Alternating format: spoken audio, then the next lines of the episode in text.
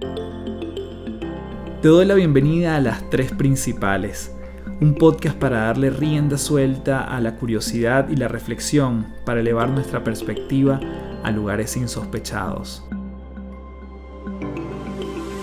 Mi nombre es Carlos Fernández y mucha gente me conoce como Café. Soy autor, conferencista internacional y te invito a transformar tu sabiduría en ejecución para vivir una vida en liviandad. Un espacio donde podemos transformarnos en paz un episodio a la vez.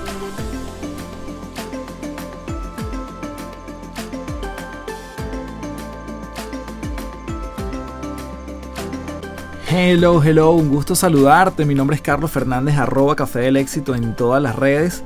Y como siempre, principaleros y principaleras, Gracias por llegar nuevamente a un episodio de las tres principales. Como sabes, en este mes estamos trabajando con la gratitud, para la gratitud, desde la gratitud y lo que he estado entregando en los diferentes episodios, que suelen ser más cortos de lo normal, son diferentes ejercicios. Y quizás siempre voy a estar recordando volver al episodio 140, que si no lo has escuchado, explico todo este desafío del mes de septiembre de estar en modo agradecimiento. Ahí está el ejercicio base, el ejercicio que vamos a estar practicando todos los días y todos los martes y viernes te estoy dando nuevos ejercicios. Así que desde ya comenzamos con el del día de hoy aquí en las tres principales.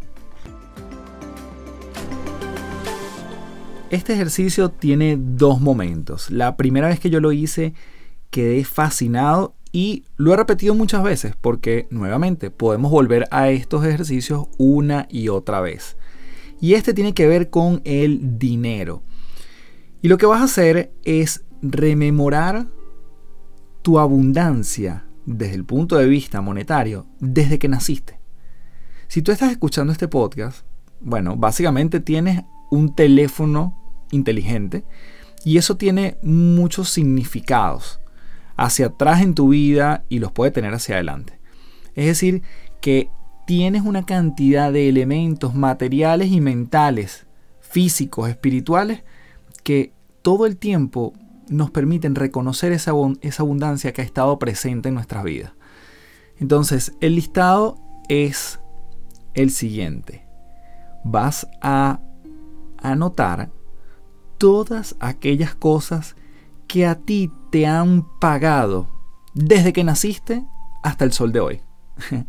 y esto claramente eh, se te van a quedar cosas por fuera, pero trata de ir de las cosas macro.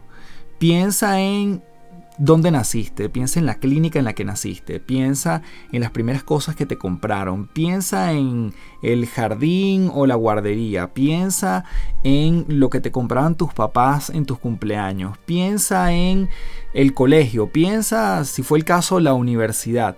Es decir, paséate por las etapas de tu vida y anota todas las cosas que a ti te pagaron.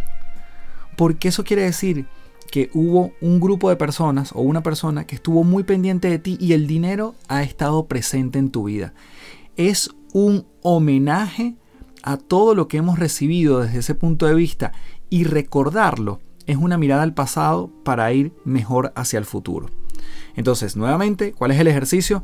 Anotar, anotar todas las cosas que han sido pagadas, que se te han dado desde que naciste todo lo que, entre comillas, puedas recordar, porque sabemos que puede ser muchísimo más, no vamos a entrar en mucho detalle, pero dedícate un tiempo a hacer esa lista.